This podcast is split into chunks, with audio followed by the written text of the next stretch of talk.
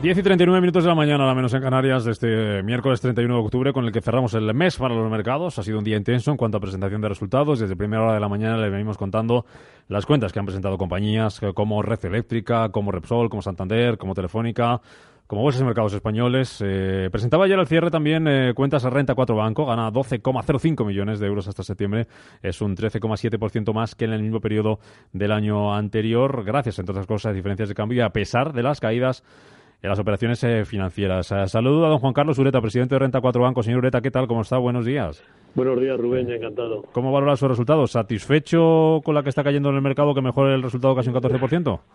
Sí, yo, yo, yo creo que sí, yo creo que muy satisfecho porque ten en cuenta, Rubén, que realmente este año no solamente es que el mercado está más complicado, es que además ha sido el año de entrada en vigor de una normativa muy importante que es la MIFID II, una normativa muy exigente para toda la industria de gestión de activos y toda la industria del mercado de capitales.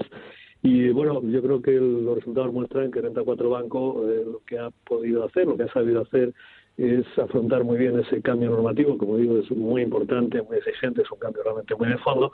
Y, eh, y bueno, y lo, y lo que también muestra los resultados es que afortunadamente pues seguimos teniendo una confianza creciente de los, de los ahorradores e inversores, ¿no? Ese, ese crecimiento en activos gestionados que nos lleva ya a los 10.200 millones de euros, ese crecimiento de activos de red propia ya en 12.000 millones de euros, pues yo creo que al final lo importante no son los números, lo importante es que reflejan una confianza y esa confianza refleja, bueno, que, parece que estamos haciendo las cosas bien, ¿no? Con satisfacción del cliente. Aumentan esos activos de clientes, señor Ureta, en, en, un entorno complicado para los mercados en el que muchos clientes podrían haber optado por plegar velas y haberse quedado dinero debajo del colchón, ¿no?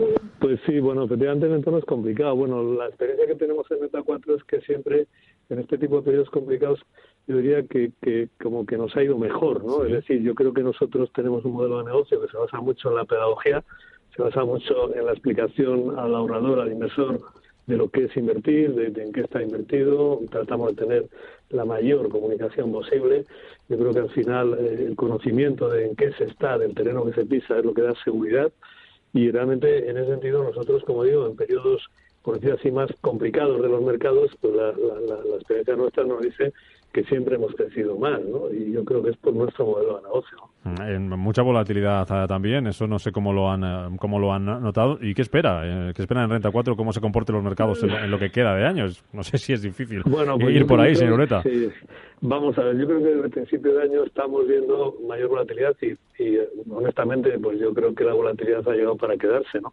El Fondo Monetario Internacional lo decía hace, hace tres semanas en su reunión de Bali, ese cóctel entre una economía que global que crece, pero que se está desacelerando un poco, unos tipos de interés que suben, aunque sea todavía moderadamente en el caso de Europa, y, una, y, un, mundo lleno de deuda, esos 182 trillones de dólares que, de los que hablaba el Fondo Monetario Internacional, pues ese cóctel al final crea, crea un poco de, crea bastante volatilidad, ¿no? Yo creo que eso es un poco lo que estamos viviendo Estamos todavía con un fondo positivo de la economía, una economía que crece, como digo, aunque sea menos que, hace un año, una, una, economía que se está transformando positivamente en base a, esa transformación digital y en base a esa globalización, pero también una economía que tiene esas amenazas no solo del menor crecimiento y de los mayores tipos de interés, sino también de todas esas políticas proteccionistas o populistas que están generando mucha inestabilidad. El populismo en Italia, por ejemplo, el proteccionismo con la guerra comercial de, Estados Unidos.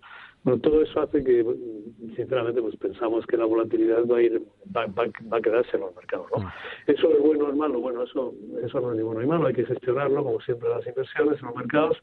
Hay que saber que está ahí y realmente eh, yo creo que lo, bueno que tiene la volatilidad es que muchas veces te permite eh, invertir en activos buenos, en activos de calidad, a un precio bueno también, ¿no? Yo creo que al final también es muy complicado cuando las bolsas o los mercados suben todos los días, ¿no? Porque al final pues no encuentras precios buenos, ¿no? La volatilidad te permite a veces encontrar esos precios buenos mejor, pero, pero es evidente que son entornos en que hay que ponerle mayor atención, explicar más a los clientes por qué están pasando las cosas y yo creo que eso es la clave, ¿no? Pues a seguir trabajando para seguir consolidando esos resultados. Juan Carlos Ureta, presidente de Renta 4 Banco. Gracias por atendernos y enhorabuena por las cuentas. Gracias. Gracias, Rubén.